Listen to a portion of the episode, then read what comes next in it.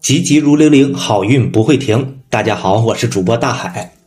今天这期节目是我自己一个人偷偷录制的，主要是因为年底了嘛，做了一下年终的总结，忽然发现我们前几年一直在讨论的三十五岁危机的这个问题，竟然它就在眼前了。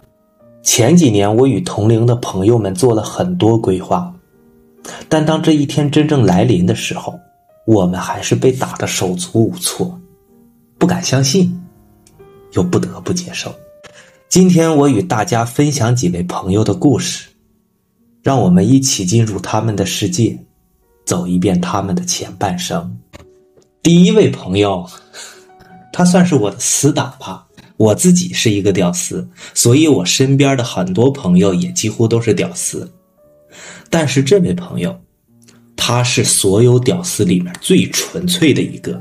我说的这个屌丝，其实他并不是穷矮丑，并不是矮矬胖，也并不是天天除了上班下班，生活毫无乐趣，刷刷手机视频的妈宝男，而指的是一种内心的自卑，不愿意承认自己，不愿意面对世界，永远的活在自己的精神世界里。其实我这位朋友。可以说他是饱读诗书，天文、地理、历史无所不通。我所有的朋友圈里面，至今仍然保留着读书习惯的人，只有他一位。每年能读几十本书，而且他更喜欢去深入研究、对比所有书里面的内容。他还热爱旅游，热爱摄影、金融、政治，所有的都无所不通。但是他永远把自己当做一个普通人，永远不敢去接受挑战，甚至不敢表现出自己的各项能力，把他们所有的全隐藏起来，让自己平凡的活着。甚至他没有什么梦想，他的梦想就是普普通通的过一生。我之所以这么说他，因为我们不仅是朋友，而且我们是死党。关于朋友和死党。我看过网上的一个小图片，你的朋友和你一起走，他的鞋带开了，你会去等他，耐心的等他。如果他需要帮助，你还会提供帮助。但如果你的死党鞋带开了，你会直接说你这个事儿逼事儿真多，自己走了。我们就是这样的关系。但是，一旦他有任何需要帮助的，大事小情。我们都会毫不犹豫的彼此帮助。他是学计算机的，有两年他在北京工作，他他给他妈妈买了一个手机，呃，那时候智能机刚刚流行起来吧，寄回家，怕他妈不会用，我去他家教他妈怎么用。他来了朋友，大过年的，他自己出去吃喝玩乐去了，没时间招待朋友，我招待他朋友，招待了好几天。他在他在这个过程当中只露了一面当然了，我也常年在外，家里有一些大事小情，也都是请他帮忙来做的。言归正传啊，我们是初中的同学，其实我们小学就在一个学校，只不过不是在一个班那时候互相也都不熟悉。那时候他自己给自己起了一个外号，叫“足球小王子”。他踢球的水平怎么样呢？嗯。脚法很像梅西，当时梅西不出名嘛，他成年之后出去踢球，大家也都管他叫梅西。在他上高中的时候还是校队的，而且他不光踢得好，对于足球明星、足球队伍、足球战略、战术都非常的精通。每次有一些足球方面的问题，尤其是看世界杯，我随便问他一个问题，他都会给我举一反三。讲的比足球解说精彩和丰富的多得多。那你为什么不去学足球当专业运动员呢？他说他家里没钱，因为足想踢球嘛，不拿钱顶，连个替补都当不上，而且还能耽误学业。他有时候也发一发抖音。去年世界杯的时候，我就跟他说：“你有一些足球的解说。”你知道这么多，你往网上发一发嘛？他说不行啊，你这人家那些做足球的，人家都是专业人士，我这个东西，我说你讲的比他们好。他说不行，怕一旦讲错了丢人现眼，不说，只在只在朋友之间随便唠唠就好。他一直说我在各个方面一直是他的引领者，而且很多东西、知识、见闻、阅历永远都走在他前面。只不过我缺乏的是一点，我走在前面，不去坚持。比如说运动、旅游，他第一次出家门出去旅游，是我带他去的。那时候我们还在上学的时候，我们每个人拿了五百块钱，出去玩了七天，走了丹东、凤城、本溪三个城市，一路上坐的是最慢的火车，住的是最破的招待所。玩的是最好的景点，那时候他傻到出门都不知道该怎么问路，怎么打招呼。第二次旅游，他还是跟着我。那时候我刚工作的时候，公司给了两千块钱安家费，我就拿着两千块钱又带他出去玩。那之后，我们在一起玩的时间就不多了。随着工作嘛，我是出洋满世界跑，而他就。每到逢年过节放假的时候，才有机会出去玩。可是他对于旅游的痴迷是一直一直的延续下去。他所有的年假、五一、十一、过年，全都计划几个，全都提前计划几个月，走遍了祖国的大江南北周边的多个国家。即使每一个周末，他都要出去玩，不能在家待着。所以很多个周五，他都穿着户外装，拿着登山包上公司。有时候回来的晚，周一早晨才回来，他就直接回公司，风尘仆仆的背着登山包，穿着冲锋衣。因为他是做 IT 的，所以身边的人大部分都是两点一线、刷手机的这这些同事，他就变成了一个另类。可是他对此。乐此不疲。其实我们也有几次相遇吧，一次是在昆明，一次是在新疆，一次是在南京。每一次遇见都会玩个一周到一个月之间，每次都有很多不同的经历。而面对这些旅游，而我几乎不把他们当成旅游，而把他们当做一种深入到当地体验风土民情的。一种经历，我喜欢用眼睛去观察，用心去体会，所以在拍照方面几乎不拿出来拍照。而他，在我的影响下，又爱好上了摄影，因为那时候我们家有一个相机，他就非常的喜欢和羡慕，然后他就自己去学摄影，买相机，买无人机，买各种镜头，从微单到单反。再升级，现在他和他妈他爸出门背着满身的装备，他妈他爸都得好好保护他，怕他的这些装备一旦碰了、磕了、坏了，都是一些太值钱的东西。在旅游的过程当中，由于他的时间有限，所以他的节奏安排的特别慢。嗯，虽然不至于是走马观花，但也根本没有时间去深入的体验，而且他拍照。非常的积极，尤其是喜欢偷拍，见到一些好看的小姑娘，哎，一些在那儿拍摄的模特，他就喜欢去偷拍。我就觉得他这个形象非常的猥琐，我就说你就你就大大方方的拍嘛。那他说他不敢，就是这么一个屌丝，因为他特别爱玩，所以他特别在意自己的身材、自己的体能。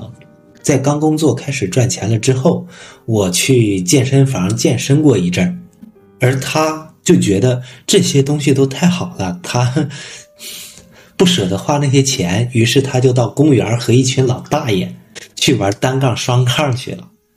练了一年多之后，他去健身房，而他一进健身房，一直到现在坚持了十年不断。而且把自己的身材一直保持的非常非常好。我们以前到海上去游泳，其他的小伙伴都是直接游泳，他不敢游，他就一定要戴着泳镜、带着游泳圈在水里面玩，不敢学。害怕。但在工作了几年之后，他忽然要学游泳了，他就开始每天中午午休的时候去学游泳，一学就是三个月。是什么给他的动力？他说是有一位女生约他去马来西亚潜水，所以他才去学的游泳。从那以后，游泳也变成了他的一个爱好。在刚高考完的时候，我去练散打，那时候他就非常不理解，高考完有三个月的假期，玩点什么不好？为什么天天跑去武馆里面待着，多没意思呀？当我们那儿开了一个号称全市最漂亮的武馆之后，他去体验了一次，然后就乐此不疲，连续办了几年的会员，练了几年。我过年回家的时候，他有时候都要做完这些格斗、搏击、健身、游泳之后，才会和我一起玩。有时候我就待在他家里面看他的书，吃他的零食，喝他的酒。有时候我也去他父母那块儿，和他的父母一起吃饭聊天，等他回来。他是做 IT 的。可是他从来就没有爱好过这个。从一开始的在老家每个月三千多元的工资，加上几份兼职，再到了北京，六千块钱的工资。当时我们都很诧异，六千块钱你跑去北京干什么？他说，因为北京的历史文化更悠久、更丰富，周边的旅游景点更多，所以他去北京。那六千块钱为什么要答应呢？当时也有一些公司去挖他，在一四年的时候，最多一家公司给他三万块钱一个月，他都会拒绝。他说，如果干三万块钱一个月的工作，第一，他没有时间出去玩了；第二，即使有三万块钱一个月的工作，他也无法留在北京，只是赚了一些钱，到时候还要回家。之后，他在老家先后找了两份工作吧。现在在一所大学里面做 IT，做了三四年了。他的工资这几年一直没有涨，他的年终奖也一年比一年少。今年已经一分钱年终奖都没有了。他也快到了三十五岁。年初的时候，他跟我说，他应对随时面临被裁掉的危机，他想做摄影，我来帮他做商业运营。他来主管技术，于是他就开始买了一些网课去学习。学到了年终的时候，他觉得自己的摄影器材不够了，于是他又花了几万块钱买了各种设备。到年终的时候，前几天联系他，关于摄影的这条路，你现在研究了怎么样了？看看什么时候开始搞一下。他说，摄影。只是他的一个爱好，他顶多做做兼职。如果兼职都没有的话，他就当一个纯爱好。他已经没有了做摄影的心了。我真不知道，如果在不久的某一天他被公司辞退，他的房贷怎么办？他没有后路，他没有一些其他的选择。他现在的工资还不错，在老家。一个月能挣一万多块钱，已经算很高的收入了，所以能够支撑他买各种装备，到各个地方去玩可是，一旦这些都断了，以我们老家当地的收入，他找到同等收入的工作几乎是不太可能的。我也不知道他未来会怎样。今年回家的时候，我再问问他吧，希望他已经做好了准备。第二位朋友是做 IT 的，他是我的小学同学，他和前一位朋友是完全不同的两类人。这位朋友是我见过最踏实的，和我一样金牛座，当然我和他比，踏实程度还是差得很远的。从小学的时候，他就非常的聪明、刻苦、好学，初中、高中、大学，一直都是非常非常的踏实本分。工作之后，因为他也是做 IT 的嘛，所以一开始他就选择了去日本，之后回国，在本地结婚，干了一年多。二十六岁的时候到上海，通过不断的跳槽，在各个大厂之间不断的升级、涨薪、升级、涨薪。现在已经在上海买了房子，工作大概一个月五万左右吧，他老婆一万出头的工资，他想让他女儿在上海读书。这些所有的规划和人生路线，对于一个普通人来说，可以说已经是相当不错了。可是，在现在的经济环境之下，以他的年纪，虽然逃过了一轮又一轮的优化，可是，在大厂，我不清楚他能不能更进一步到管理层留下来。如果没有留下来，他会怎样？网上说的一些段子，很多大厂出来的人，或送外卖，或送保险，或送快递。我相信他不会走到这一步的。这么踏实稳重的人，一定会做好后手，一定会有下一步计划。过年的时候，我和他也会见面，到时候问问他。关于这位朋友，有一件有意思的事情，是他刚去上海。没几个月的时候，我去上海找他玩儿就在他家里住了一周。当时他租的那个小房子和别人合租的，算是比单人床大一大一点儿的床，大概是一米三的样子吧。那时候我就和他挤在一个一张床上睡，那时候睡的那一周是非常非常难受。然后我问他：“你觉得晚上睡觉难不难受？”他说：“难受。”我说：“那你老婆来的时候，你们这么挤，不也很难受吗？”他说：“不一样，和男的睡难受，但搂着老婆睡不难受。”和这位朋友一同的是另一位朋友，我们三个人都是小学同学，号称铁三角。但是我们每一个人走的路是完全不同的。这位朋友一毕业就去了广州，每年只回家一次。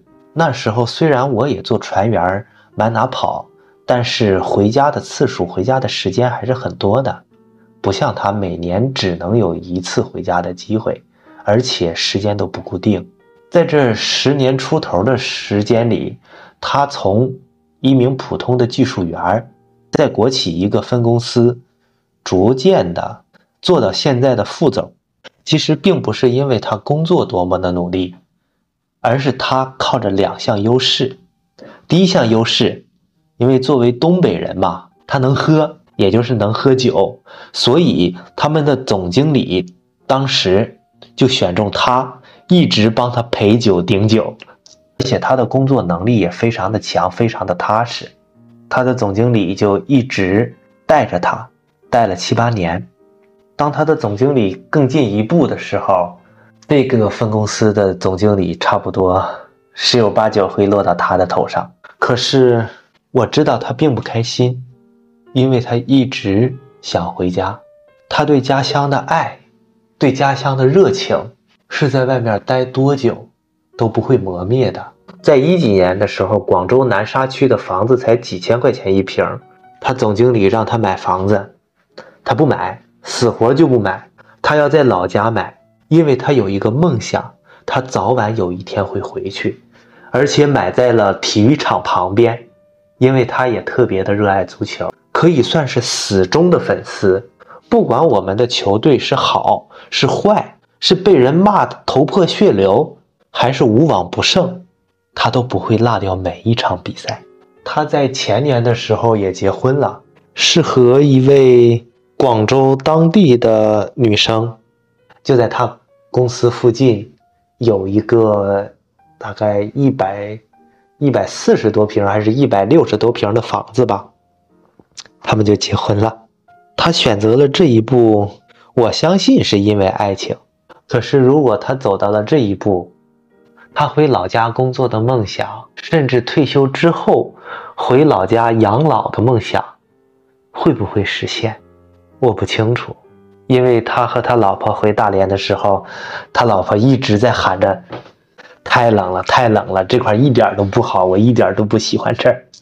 我在广州的时候也经常去他公司玩，他每天会处理各种乱七八糟的问题，而且还经常喝酒。每次喝完酒之后，他就会跟我说：“你看我容易吗？你看我在这儿容易吗？上下欺压，中间挤的这么一个人，挤的这么一个角色，回不了家，但是不愿意。”和这位朋友比，第一位分享的那位朋友，他算是幸福的。因为他喜欢家乡，他放弃了很多，但他一直待在家乡。而这位朋友，或许此生，家乡只能是他一个遥远的梦。第四位朋友也是我的小学同学，虽然在当年我们的关系可以说是一般，但在工作之后，我们的关系就越来越密切，而且身边的朋友都说，所有人里面他是最好的一个人。平时不怎么说话，但所有的事情全都能看透。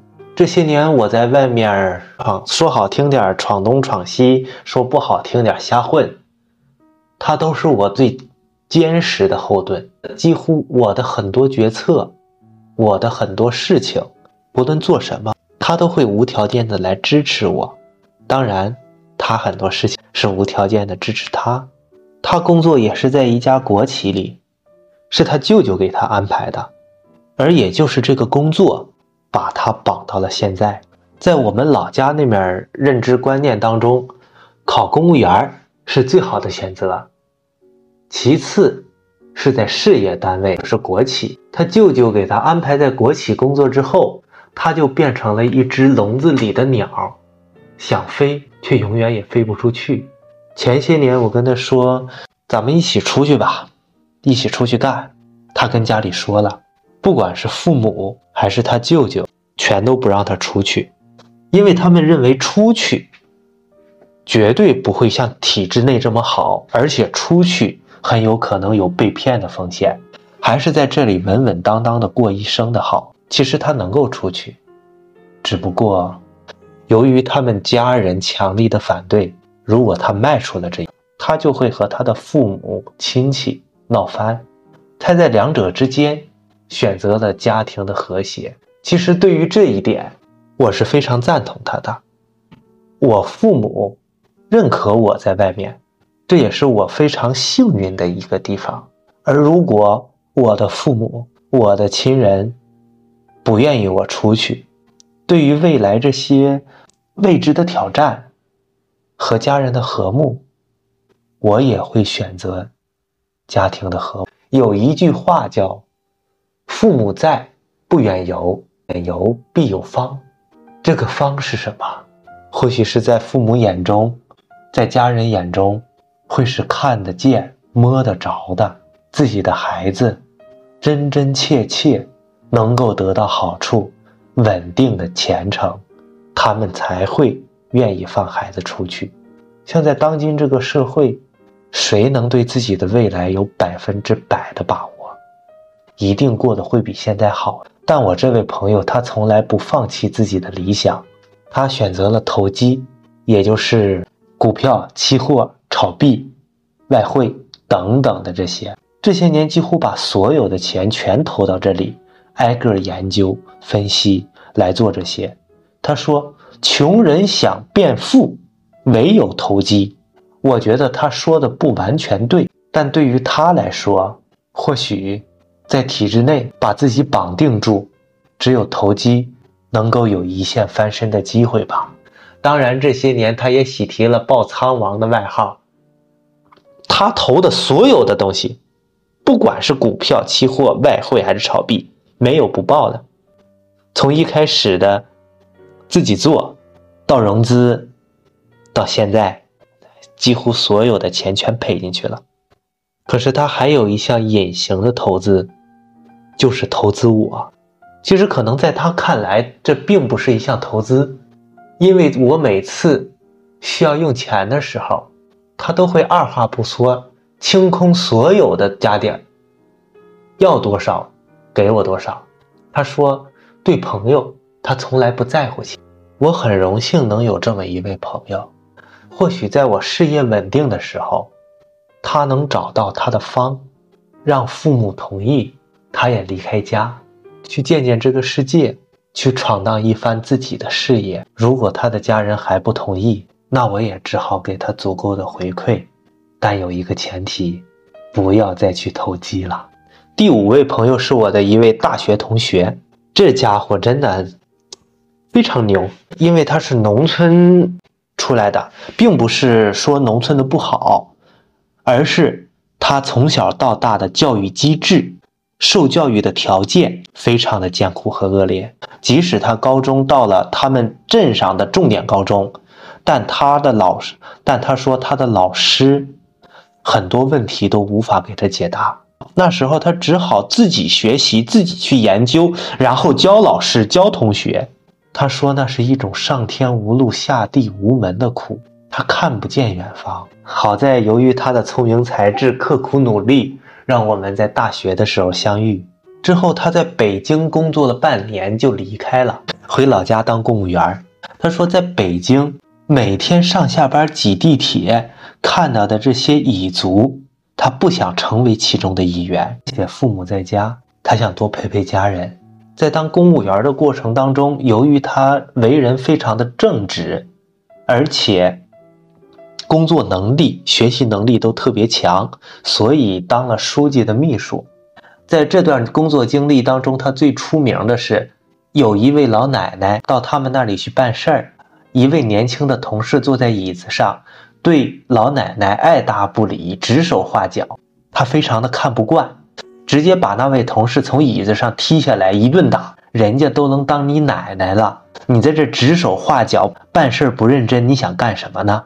再之后，我要创业的时候，他义无反顾地辞掉了公务员的工作，来和我一起创业。在经历一段创业到失败的过程之后，他找到了自己的定位，做一名老师。于是他就在各个培训机构去学习，去提升自己的能力与办学教学的经验。我问他为什么不进个学校呢？他说，他已经不再喜欢体制内那种。工作的环境了，几经辗转之后，他又回到了老家，自己来教学。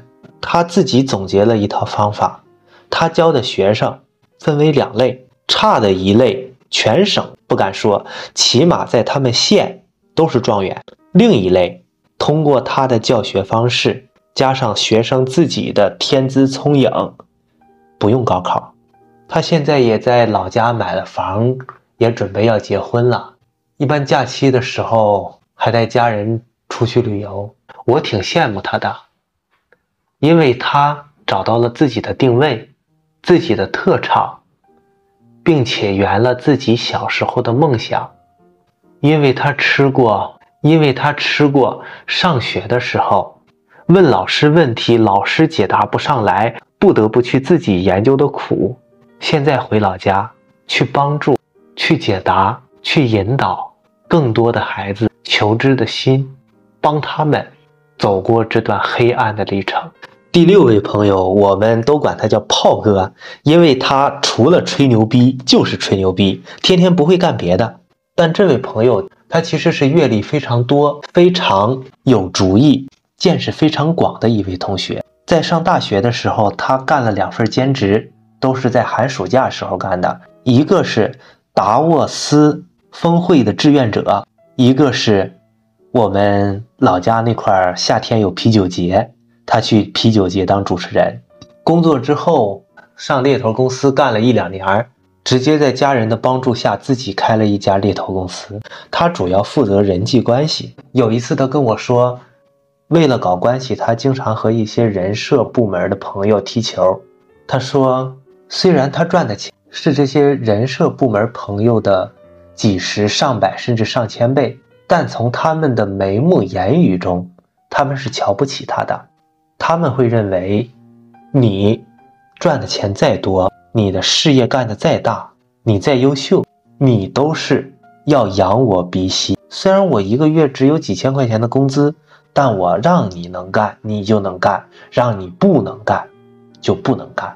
这就是我这位朋友，事业做得非常不错。希望他能够一直开心的做下去。第七位朋友，也是我非常非常非常好的朋友。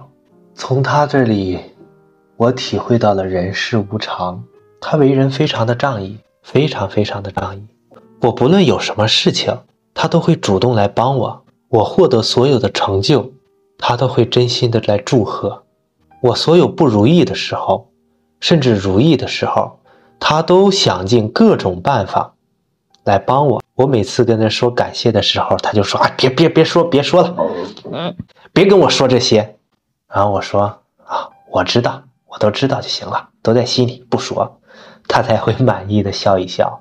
上学的时候，他是非常生龙活虎的，而且是踌躇满志的，家庭条件嗯算是比较优越吧。那我去他家的时候，感觉他家确实挺大的。他说有时候他在自己家走，都会迷路，有时候开开这个门哎，不是这个房间，又去找了好几个门。可是，在一八年的时候，他忽然之间脑梗了。那时候几乎是失联了大半年，找不到这个人。几经打探，原来他得了脑梗。还好，经过几年的康复，他已经恢复了很多了，现在都可以自己开车了。那我觉得，我觉得最可惜的，也是在他病情最严重的时候，没有去他老家陪陪他。那时候我抽了几次时间，每次都大概是每次都是一周左右的时间，能够好好的陪他在医院里面待一待。可是由于疫情的关系，都没有去成，这是我非常遗憾的。今年他和他母亲来深圳玩，我们在一起待了几天。我和朋友们都说他绝对是身残志坚。以为他这几年，他浑身的这些臭脾气、臭毛病能够改很多，想不到他现在半身不遂的样子，走道都不稳，说话都说不清，脾气还是那么大。这孩子改不了了。由他，我也想到了我另一位同学，他在工作两年多的时候就去世了，是由于工作意外，从梯子上摔下来了。真的世事无，真的是世，真的是世事无常。我们不知道我们的未来会怎样，这让我也想到了在网上看到的一组照片。老年人聚会，每一次都可能是永别。每一次同学会，每一次家庭聚会，每一次朋友兄弟的相见，可能都会是永别。即使我们现在的交通、我们的通讯又已经这么发达了，可是我们每一个人还是要去慢慢的适应，慢慢的去接受生老病死，世事无常。第八位朋友，这位朋友有点凶，说的不是他的脾气凶，而是他的行事风格比较凶。他比我小了几岁。他在他在大学刚毕业的时候，他和他女朋友就分别在不同的公司实习，都是和电商有关的，一些做电商的大厂，他都去学习，去镀金，去学习经验。他的女朋友就去到浙江、广东这些地方研究货源。几年后，他们一碰，开始自己做电商。这些年。他们两口子几乎是早晨七点醒，晚上三点睡，除了过年快递停了之外，常年如此。各个平台开了几十家网店，很多员工并不是因为他们给的工资少而不干，而是在如今这么卷的社会当中，依然干不动他们的工作。而现在的电商呢，由于各种比价，各种的。无条件退款等等问题的浮现，他们也在面临着不小的压力和危机。就像别的朋友说的，三十年就练了这么一个绝活，并且把它做到了极致。如果市场没了，你该怎么办？但我相信，不管怎么样，上天不会辜负一个努力的人。不管电商的行情如何的变换。是能做还是不能做？我相信他们夫妻俩这么努力的人，这么坚持的人，一定会有丰厚的回报。天道酬勤。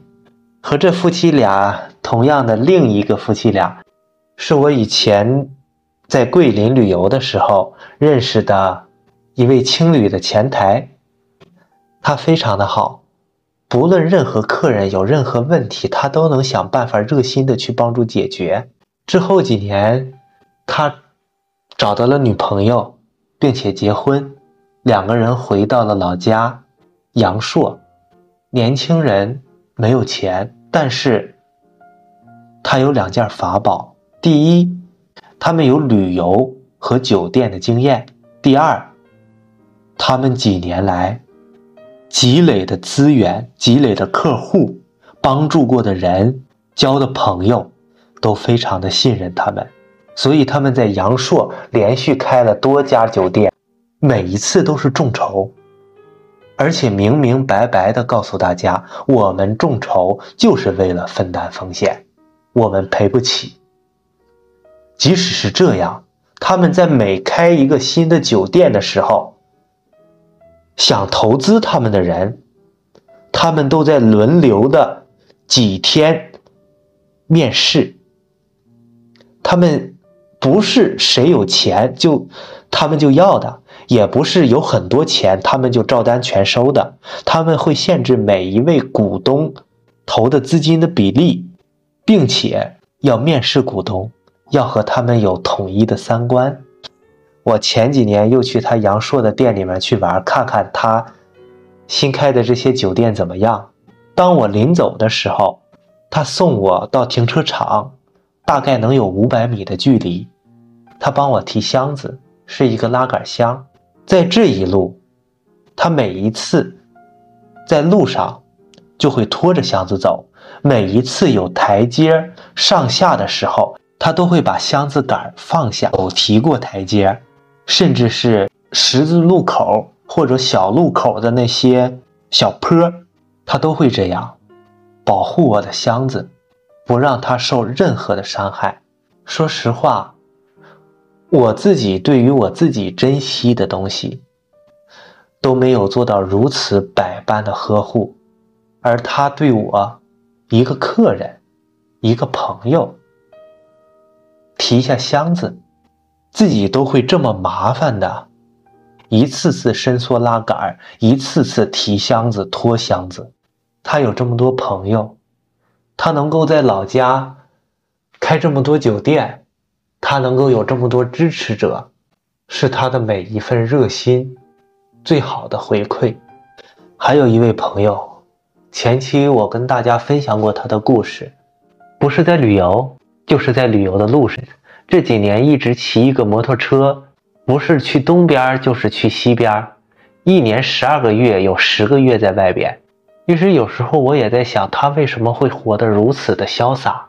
他既不是什么富二代，又没有干过些什么赚过很多钱，他是纯粹的向往自由。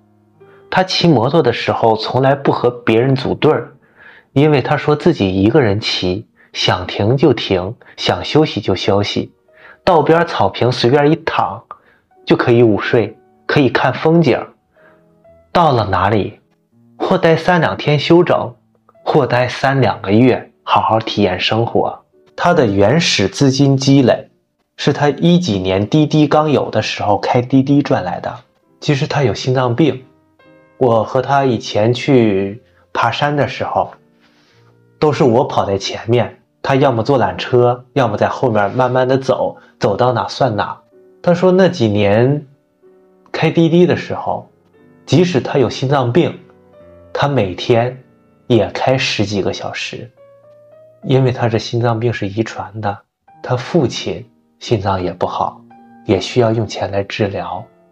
他把他的信用卡全给掏干净了，他不得不用这个方法来赚钱，就像电影里《奇迹笨小孩》一样，易烊千玺为了给电影里的妹妹治病，赌上了自己的一切。他说：“如果他……”在开车的过程当中，心脏病犯了，他说死了就死了，因为他钱赚不够，就是这几年的拼搏让他攒下了原始资金。他还有另外一个梦想，就是想把中国的饺子开遍全世界。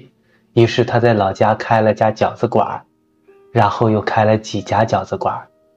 那时候美团刚刚兴起，他就去研究美团。把他的饺子开到了全市第一，连续多年一直到现在，他母亲一直管着店，他自己在外面玩。他说，他想把饺子带到全世界，像孔子学院一样，直接输出中国的文化，直接让世界感受到中国的文化。他是一个纯粹向往自由的人。今年我见他的时候是在大理，感觉他胖了一大圈儿，胖的我都不认识了。我说你这么胖后不后悔？他说不后悔，肉是一口一口自己吃出来的，有什么可后悔的呢？我说你想不想减肥？他说不，我还想一口一口的继续再吃。一个真正内心向往自由的人。他也会坦然接受所有的美好与不足，祝他一生幸福快乐。谢谢大家，今天的分享就到这儿了。这几位是我比较熟悉并且可以随意聊的朋友，他们不会在意我在公开场合如何吐槽他们，因为他们知道我是他们朋友，是他们死党，再怎么吐槽，我们的。都是紧紧贴在一起的。面对中年危机，每一个人都会面临不同的挑战，而这些不同的挑战，一方面是社会给予的，一方面是由于自己的性格、自己的努力程度、自己曾经选择的路决定的。有些人会选择蜕变，重塑新生。来面对人生的这一道坎儿，有些人也可能会至此颓废终生。希望大家不管选择什么样的路去面对人生中的每一个困难，但祝愿大家每一次困难来临之时，都会有直面面对困难的勇气。谢谢大家，我是大海。